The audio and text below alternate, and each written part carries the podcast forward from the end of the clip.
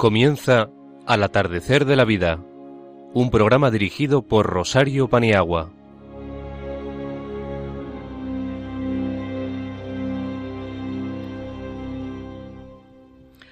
Buenas tardes, queridos amigos.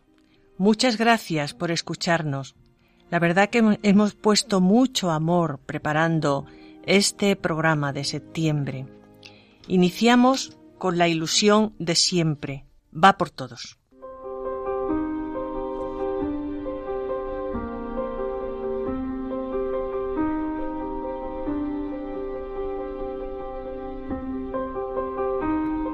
Presentamos a continuación a las personas que nos honran con su presencia en el programa, empezando por el Padre Caballero, que hablará sobre el horizonte de la fe. Ágata sobre los nietos. Rosario Paniagua, oración con los mayores. Gloria Merino, Dios está siempre con nosotros. Ana, en la voz de María, Ana Rodríguez, en la voz de María Luisa Álvarez, nos van a ilustrar sobre lo que es la motivación. Alberto Bonilla, por su parte, hablará de los silencios en el matrimonio. De nuevo Ágata y María Luisa darán noticias y consejos. Y Pablo Rodríguez Osorio, Agosto se va, un nuevo poema que ha compuesto para el final del verano. Araceli Paniagua nos va a deleitar, bueno, nos va a deleitar el sombrero de tres picos, la danza final, que la ha seleccionado Araceli Paniagua. Y en control, nuestro amigo Valerí Girabi. Gracias a todos y adelante.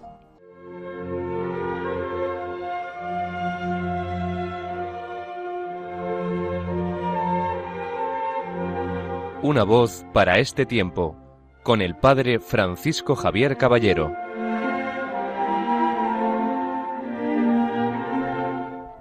Saludamos al padre Francisco Javier Caballero, que en su exposición nos va a abrir eh, el horizonte amplio, nos da la fe. Adelante, padre.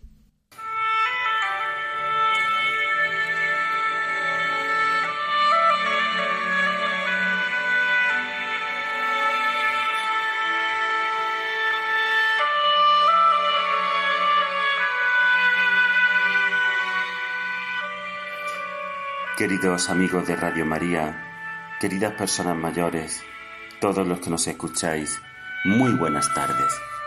Acostumbrados a recibir las consecuencias de nuestras acciones, educados por el valor de la productividad, nuestro tiempo tiene serias dificultades para asumir la valía de lo simbólico, de lo poético e incluso de lo libre. La vida de fe se inscribe precisamente en ese ámbito de lo no computable. La relación personal con Dios, con consecuencias éticas en el comportamiento, que se inscriben y se escriben en el corazón y no en la razón, ni entiende ni debe entender del mercado en el que se ha convertido nuestro mundo. Es más, cada vez que se ha dejado aproximar por los valores contables ha sentido dentro de sí el contravalor de la corrupción. Y es que la fe siente que cuando se mezcla con los valores contables se transforma, se contamina y se confunde. Infundir y comunicar una ética que transforme la vida desde los valores del Evangelio es la raíz de la propuesta eclesial para nuestro tiempo. Es tan poderoso el mundo mercado en el que estamos creciendo que solo cambiará gracias a propuestas éticas nacidas del testimonio y no de bellos discursos o argumentos que desgraciadamente nacen ya cansados, caducos o incluso muertos.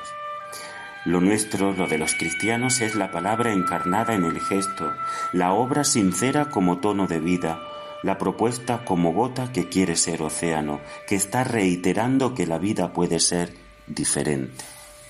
La mirada de los seres humanos, los unos a los otros, Puede ser sin evaluación ni recelo, sin reproche o rencor. Puede ser la mirada fraterna de quienes se ven distintos, pero no enemigos. Sí, es cierto, se trata casi del mundo ideal, aquel que anhelamos en los sueños para al despertar decirnos escépticamente, son sueños y la vida es otra cosa. Pues bien, ha llegado el momento de decirle al mundo que los cristianos también tenemos sueños y que además esos sueños tienen posibilidad de hacerse vida y al hacerse de transformarla. Ha llegado el momento de superar la pereza del escepticismo y volver a creer. Solo quienes dejan de leer la vida como una sucesión de monedas pueden leerla como una sucesión de milagros. Ha llegado el momento de superar la clasificación de los míos y de los que están contra mí, porque la mirada al mundo y a la vida desde la fraternidad combate la miopía, la fragmentación y el sinsentido de un mundo dividido. Y aún más, la contradicción terrible y vergonzosa de una iglesia dividida, una congregación seccionada o un grupo cristiano en lucha fratricida.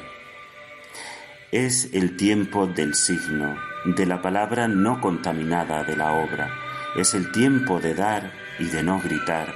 Es tiempo de hacer porque sí y porque somos conscientes de haber recibido mucho.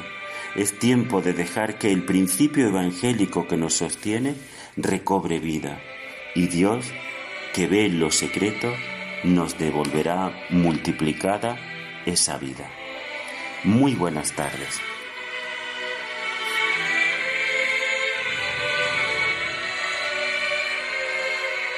Muchas gracias.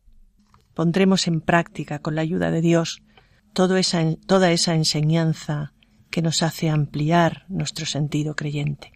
Gracias, Padre.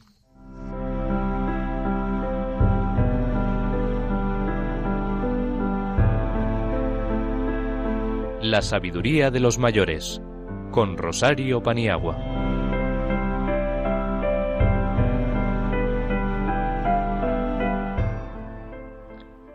Ágata nos va a deleitar con una composición que ha hecho ella destinada a los nietos. Ella tiene mucha práctica de abuela y de bisabuela. Adelante, Ágata.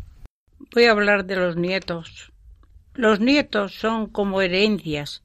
Tú los recibes sin merecer, sin haber hecho nada. Para eso, de repente, caen del cielo sin tener que pasar por las penas de amor, sin las sin los compromisos del matrimonio, sin los dolores de la maternidad. Un nieto es realmente sangre de tu sangre. Con la edad llega la nostalgia de alguna cosa que tenías y que se fue sutilmente en la juventud. Mi Dios, ¿para dónde se fueron los chicos? Se transformaron en aquellos adultos llenos de problemas que hoy son los hijos que tienen suegros, que tienen cónyuge, empleo, apartamentos y obligaciones.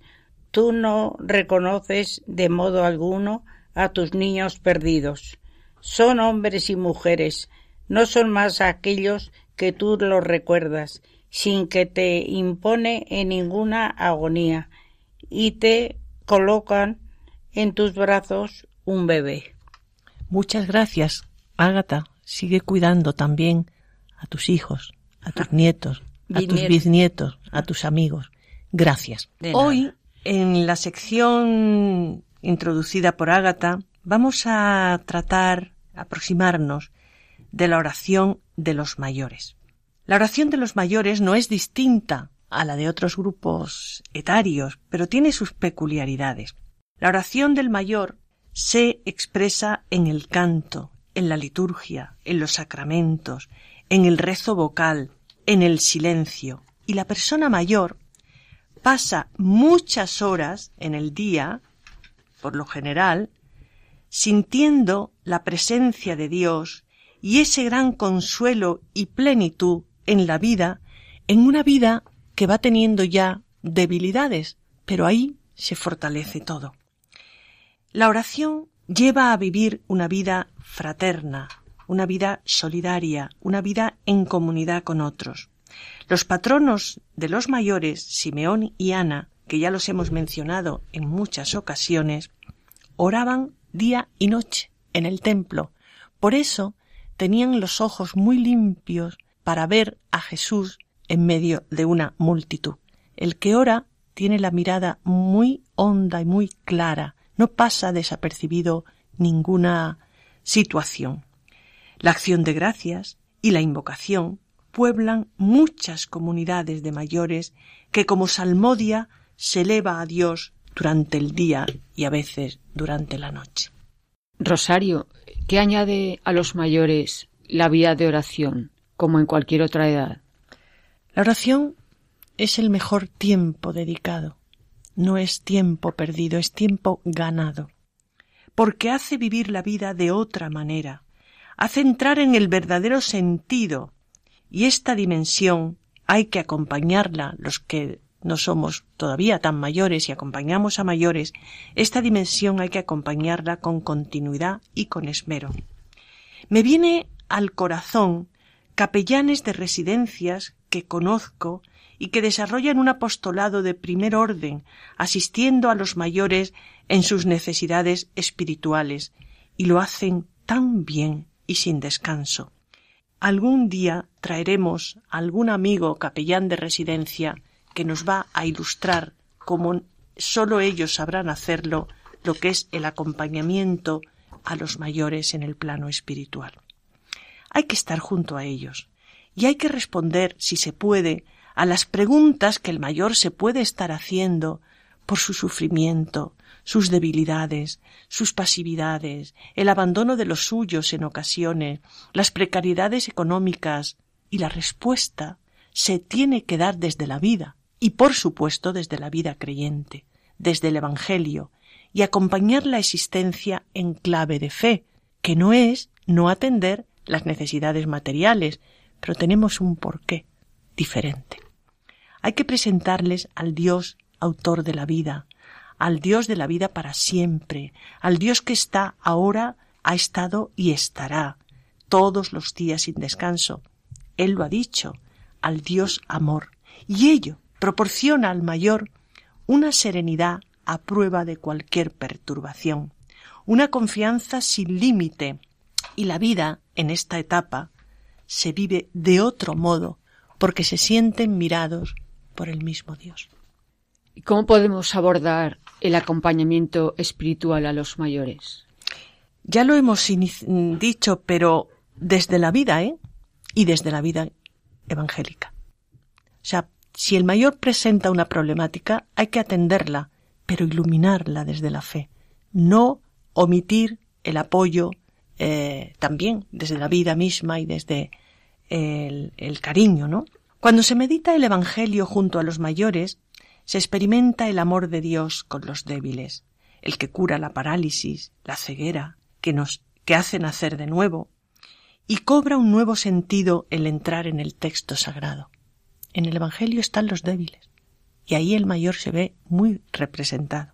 La relación con un mayor en dificultad es una ocasión única de evangelización, no perdiendo de vista que cuando entramos a rezar con ellos, son ellos los que nos enseñan a rezar, son ellos los que nos evangelizan desde su profunda fe y su confianza, amasada en años y años de sacramentos y de gracia de Dios en su vida, nos convertimos en discípulos, sin lugar a dudas. Dios no quiere el dolor. Esto sale en la oración. Dios no quiere el dolor de nadie. El dolor sucede, ocurre con sus múltiples facetas, pero Él se pone a nuestro lado y nos sostiene en sus brazos, cuando ni siquiera podemos caminar. Y esto, si se vive, la paz, también se vive inalterable. Se transita por estos años de la vida confiados, aunque estén plenos de debilidad. Tenemos muchos ejemplos de que esto es así y que esto es posible y lo afirmamos desde el contacto con ellos. ¿Cuál es nuestra principal misión y la de los mayores en el ámbito creyente? La gente no tan mayor que estamos hablando en un programa de mayores, y la gente mayor y muy mayor, estamos llamados a anunciar la buena noticia. Más que anunciar, ser buena noticia. Más que proclamar el Evangelio, ser Evangelio. ¿Y hay, qué es lo que vamos a proclamar? Con la propia vida, que tenemos un Dios amor, que tenemos un Dios amigo, que tenemos un Dios cercano, en expresión de los padres de la Iglesia, que tenemos en Dios el mejor filántropo y que tiene una memoria y una peculiaridad con cada uno como no la tiene nadie. En el mayor están grabadas muchas experiencias y esas experiencias se pueden reconvertir en actos de fe.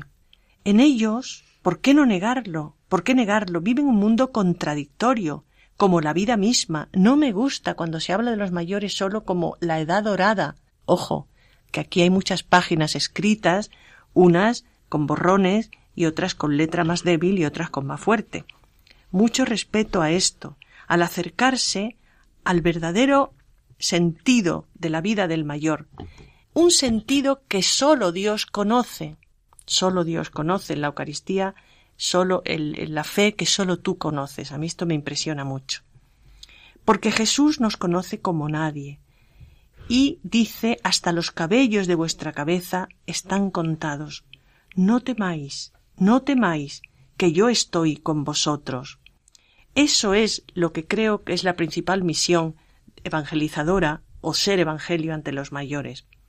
Por nuestra parte, el acompañar al mayor en la oración también tiene un efecto reforzador, porque les estamos diciendo yo te quiero, tú vales mucho, tu vida importa, a Dios por supuesto, pero a mí también.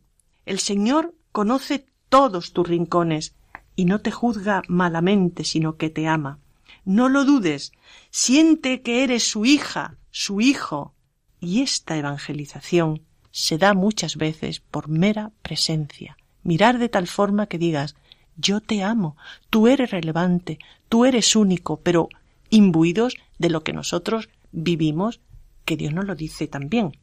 A veces no hay que decir nada, orar desde el corazón, sin pronunciar palabras, porque hay un momento que las palabras son sustituidas por el silencio y por los signos, porque el mayor no puede hablar, ni va a lo mejor a entender lo que le decimos. Un tacto es una evangelización, con palabras o sin palabras, pero que perciban que no están solos.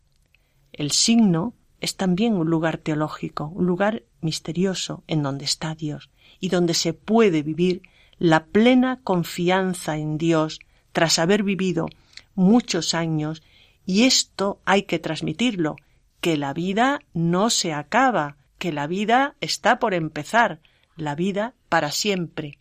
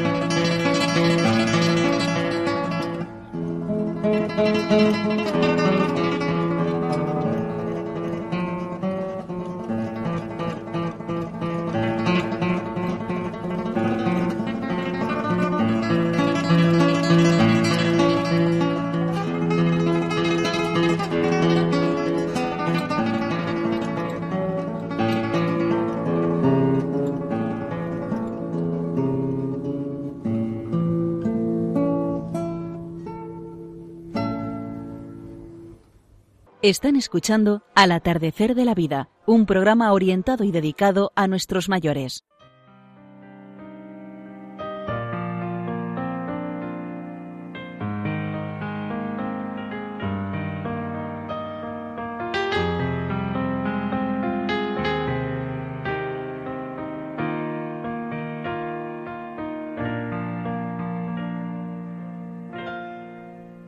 El pensamiento de los mayores, con Gloria Merino.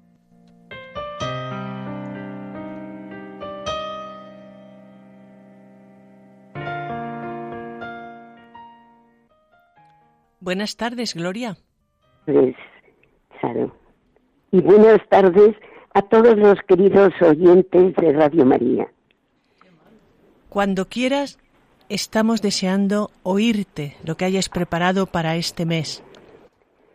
Pues esta tarde voy a hablar de que hay temporadas duras en la vida, unas veces por enfermedad, incomprensiones, especialmente la última etapa de la vida en la que se ve uno relegado, se van perdiendo energías, se siente más dependiente, algo que cuesta mucho la tristeza de las personas que se encuentran solas, la soledad más triste todavía, como dice el autor, la soledad de dos en compañía.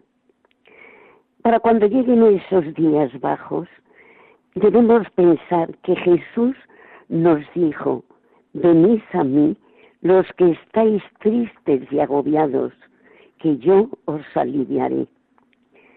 Hace unos años llegó a mis manos una oración en la que se manifiesta este deseo del Señor y que ha hecho un gran bien a muchas personas, a todas las que lo han leído. La ofrezco con el deseo de que siga beneficiando a quienes la, la oigan. Y dijo Dios, si nadie te ama, mi alegría es amarte. Si lloras, estoy deseando consolarte. Si eres débil, te daré mi fuerza. Si te sientes inútil, yo no puedo prescindir de ti. Si nadie te necesita, yo te busco. Si estás vacío, yo te colmaré de ternura. Si tienes miedo, yo te llevaré sobre mis espaldas. Si quieres caminar, iré contigo. Si te pierdes, no duermo hasta encontrarte. Si estás cansado, yo soy tu descanso. Si pecas, yo soy tu perdón. Si me pides, yo soy don para ti. Si me necesitas, estoy dentro de ti. Si estás a oscuras, soy lámpara para tus pasos. Si tienes hambre, soy pan de vida para ti. Si eres infiel, yo soy fiel. Si quieres conversar, yo siempre te escucho. Si me miras, verás la verdad de tu corazón. Si quieres ver mi rostro, mira una flor, un niño, una fuente. Si eres silencio, mi palabra habitará en tu corazón. Seguro que después de oírla te sentirás reconfortado.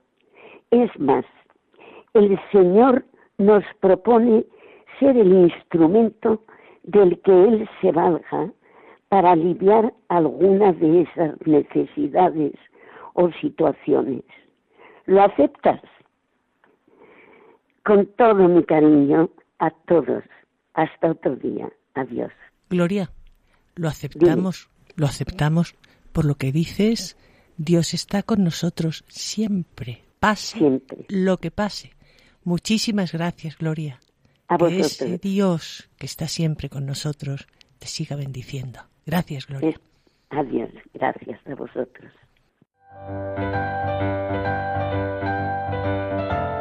Mayores y Familia, con Ana Rodríguez.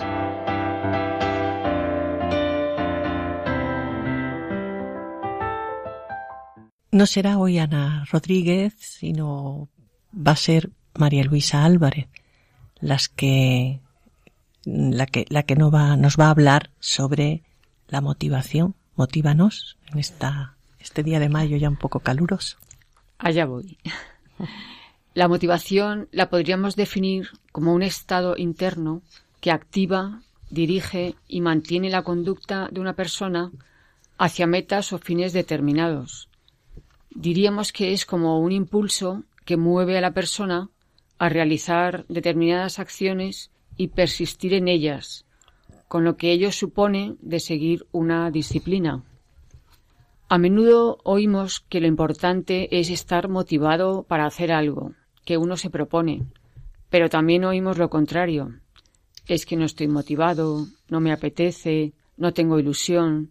Efectivamente, la motivación es algo que tiene que salir de nuestro interior y nos empujará a hacer algo o a tomarnos interés por algo. Esa energía irá dirigida a la conducta y modificará nuestro comportamiento. Pero para que surja esa energía, la persona tiene que estar dispuesta a tener un mínimo de interés para hacer algo distinto de lo que está haciendo hasta ahora. Una vez conseguido ese interés, la motivación puede pasar por distintas etapas. La persona ha de pensar que si hace lo que se propone, se va a sentir bien. Además, tendrá que ir haciendo cosas en ese sentido, por ejemplo, si hemos decidido adelgazar, pues no, no comprar alimentos que engorden. Si queremos hacer ejercicio, pues mirar algún gimnasio cercano. Irá viendo resultados, pues vamos perdiendo volumen, eh, respiramos mejor. También se irá animando al ver, pues que tose menos, que eh, la ropa que antes no le cabía, pues ya se la puede poner y se empieza a disfrutar del resultado. Así nos iremos animando a hacer otras metas al ver que el resultado se va a tener, a ver al ver el resultado que vamos teniendo. María Luisa, ¿por qué hay días que nos cuesta seguir un plan trazado y otros días que nos cuesta menos? Pues básicamente por el tipo de personalidad que se tiene. Hay muchas diferencias individuales y la persistencia o fuerza de voluntad también es diferente en las personas. Unas asumen pronto que el resultado de lo que se han propuesto depende de ellas mismas y hay otras que consideran que lo que se han propuesto les supera y a la mínima abandonan. Con esto no quiero decir que sea fácil, pero que es fácil en la vida. Estudiar cuesta, Salir a la calle cuesta. Arreglar la casa cuesta. Cuidar a una persona enferma cuesta. Seguir adelante cuando uno está cansado cuesta. No olvidemos eh, este refrán tan español. Cuanto menos hacemos, menos queremos hacer. Si dejamos entrar a la pereza, pues nos va a dominar. En este caso, lo mejor es crearnos un hábito y repetir acciones, aunque nos cuesten. Y ya sabemos que para crear un hábito cuesta por lo menos unos 21 días. Ciertamente la motivación es eh, un motor en nuestra vida, pero ¿cómo hacer para que no nos abandone? Pues podemos hacer varias cosas. Fomentarla, teniendo un plan de acción, dividido en pequeñas metas, cada día hacer lo que teníamos programado, nos cueste o no, tener una disciplina, si es posible hacer cada día y a la misma hora la meta que nos hemos propuesto, porque de lo contrario se pasará el día y con él la tarea que debíamos hacer.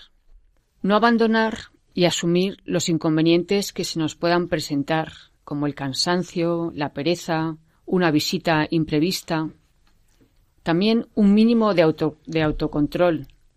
Yo dirijo mi vida. Rodearnos de personas activas, optimistas, porque todo esto se contagia y el pesimismo también. No debemos engañarnos con frases como ahora no tengo ganas, no pasa nada por hacerlo más tarde. Hay que tener presente que primero se hacen las cosas y luego ya vendrán las ganas. No me digáis que cuando hacéis ciertas cosas como ir al gimnasio, ir a una clase a la que nos hemos apuntado, Hacer la comida, limpiar, pues a veces se hace con pocas ganas. Pero se hace y punto. Y si somos sinceros, reconoceremos que al final pues no ha sido para tanto. La motivación tiene mucho que ver y está muy relacionada con los deseos de la persona. Si uno tiene curiosidad por aprender, pues leerá. Si quieres comer para estar bien alimentado y sano, buscarás y comprarás comida sana, alimentos sanos. Si crees que debes llevar un orden de vida y de costumbres, pensarás dónde vas y dónde no. Si crees que debes hacer alguna actividad física para tener buena salud, harás ejercicio con frecuencia. Si crees que es necesario llevar una buena administración económica, intentarás ahorrar y gastar con, con medida, con la cabeza. También el contacto social, la preocupación por los demás. Frecuentarás las amistades y te interesarás por, las otras personas.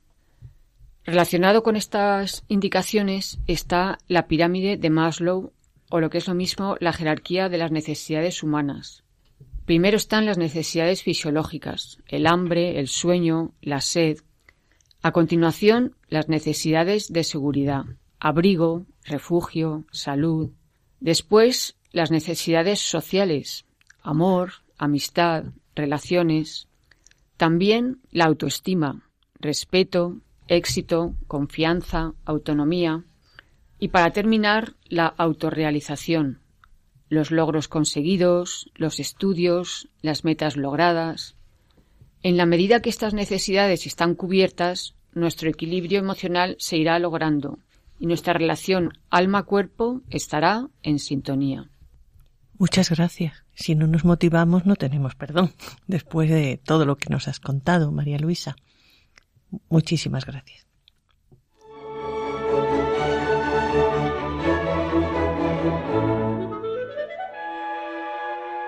Mente Sana con Alberto Bonilla.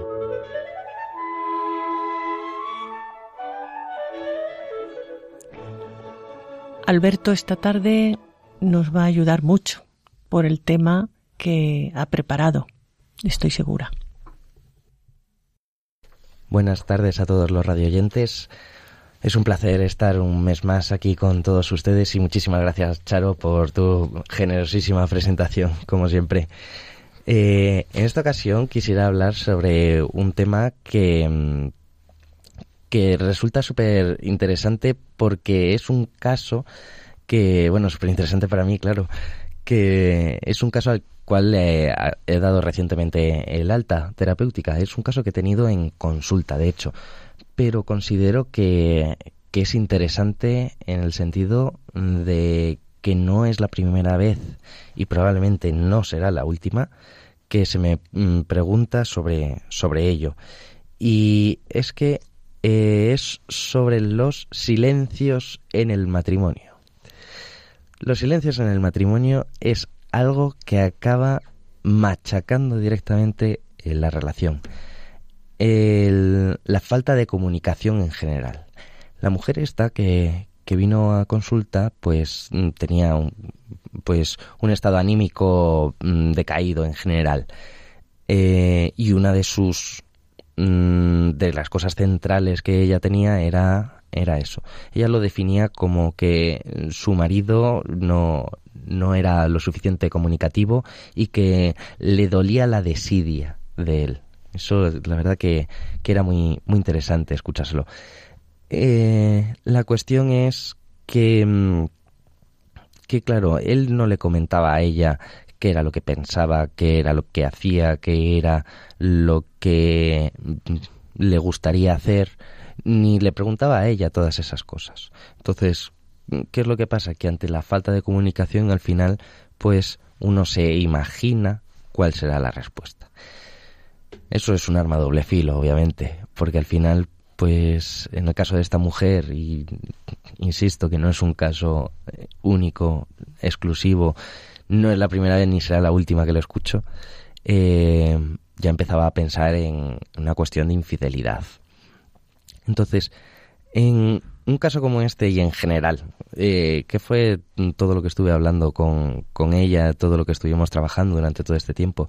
Pues al final, eh, cómo solucionar los problemas. O sea, que su marido en un momento determinado tenga algo que no le guste a ella, no significa que su marido sea malo, sino que tiene una conducta en una situación determinada que es inapropiada.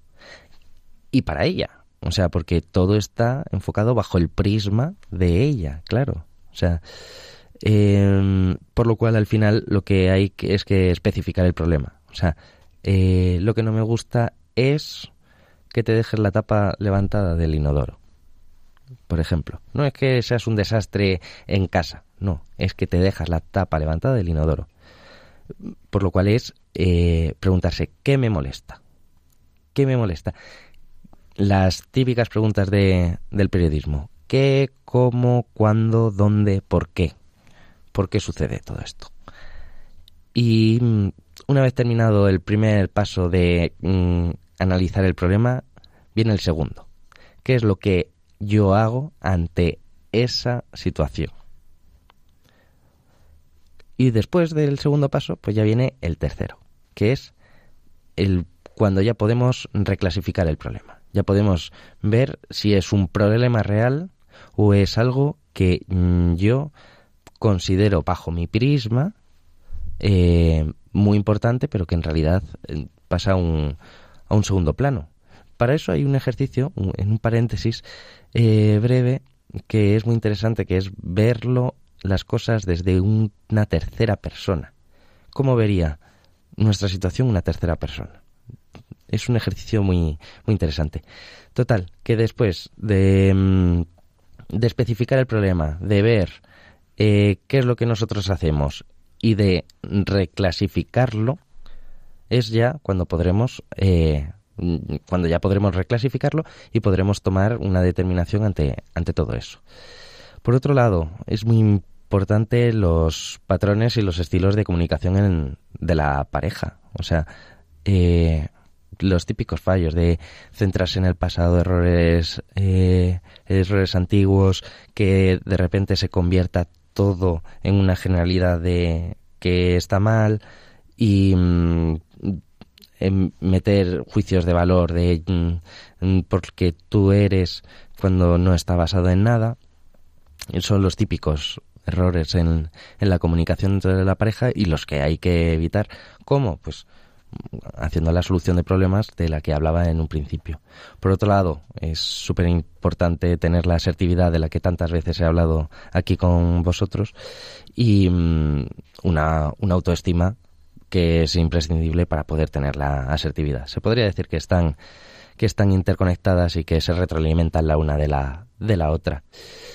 Eh, por mi parte, poco más. Simplemente mm, eh, comentar que hay que ser realista. O sea, no se puede pedir demandas después de 30 años de matrimonio cuando no se han hecho ni incluso en la soltería cuando se estaban en el noviazgo.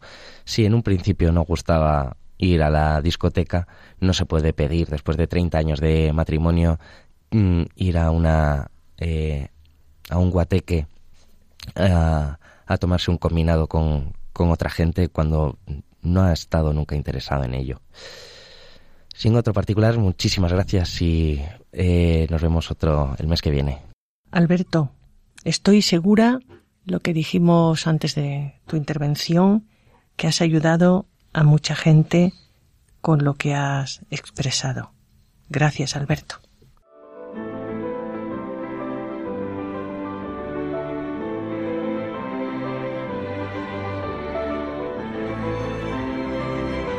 El día a día de los mayores.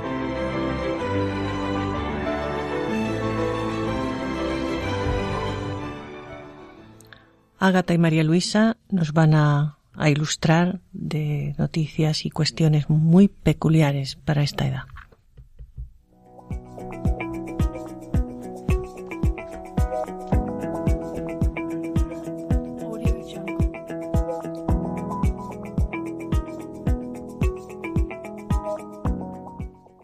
Seguimos con las bienaventuranzas de los mayores, de Jordana Laguna, que recitamos en algún programa anterior. Bienaventurados los mayores, que son misericordiosos, que saben perdonar, que estrechan la mano con sincero corazón, que acogen al distinto y dan un ejemplo de bondad, y Dios les abrirá sus brazos de Padre.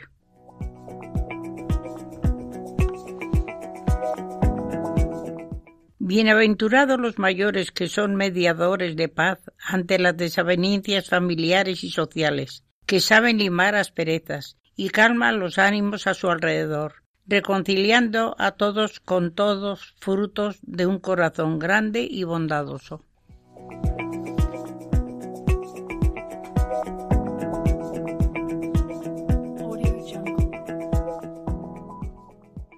Dice Silesius, quien ha escogido el centro por morada, ve de una ojeada lo que no está en el centro.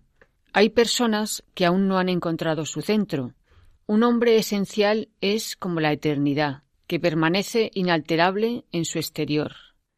La eternidad nada sabe de años, días, horas. Si quieres expresar el ser de la eternidad, debes despojarte antes de todo. Por cierto, la virtud vive, ama, y en el amor está su vida.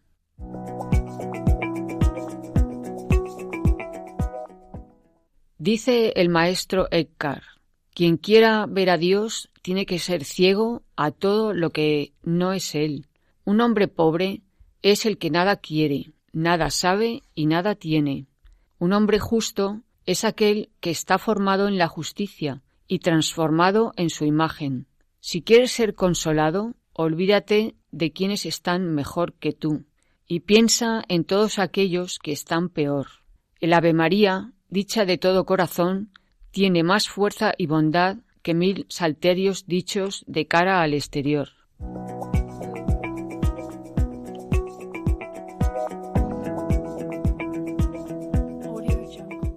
A continuación, Pablo va a mostrarnos un poema que ha hecho sobre el final del verano. Agosto se va, con todos los colores y los sabores que ya va teniendo septiembre. Pablo, desde el corazón y con el corazón te escuchamos.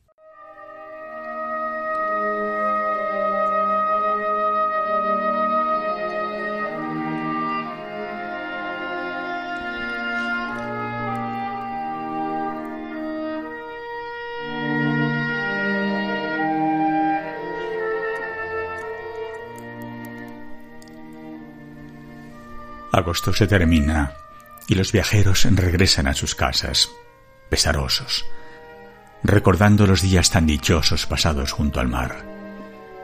Unos veleros del azul de cobalto compañeros desenrollan sus velas y llorosos las ondean al viento lacrimosos como blancos pañuelos marineros. El sol se acostará un poco antes. Las nubes llegarán y la cigüeña preparará su viaje hacia otro nido. Abrazarán sus cuerpos los amantes para darse calor, mientras la leña crepitará al compás de su crujido.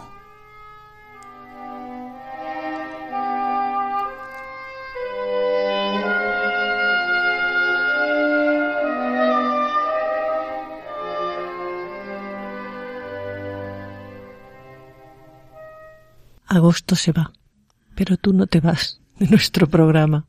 Muchas gracias. Gracias.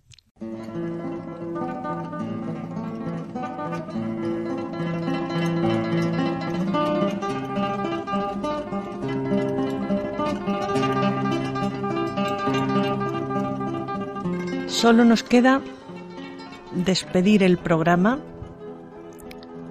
y despedir el curso.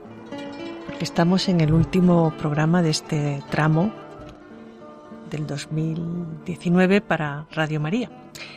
Gracias al Padre Caballero, gracias a Ágata Fernández, gracias a Gloria Merino, a Ana Rodríguez, María Luisa Álvarez, Alberto Bonilla, Pablo Rodríguez Osorio, Araceli Paniagua y a Valerí Girabí. Gracias a Radio María que nos ha permitido este curso que para nosotros es un regalo estar aquí y dirigirnos a los mayores desde la Casa de la Virgen. Gracias, muchas gracias. Adelante. Para mm, conectar con nosotros, Radio María, Paseo de Lanceros 2, primera planta, 28024, Madrid. Tenemos podcast para oírlo en diferido en esta dirección electrónica www.radiomaria.es y pinchar el atardecer de la vida y el día que deseéis escuchar el programa en diferido. Amigos, muchas gracias. Solo nos queda decir en nombre del equipo y de todos nosotros, los que han hecho posible durante toda esta etapa muchos programas de Radio María. Gracias.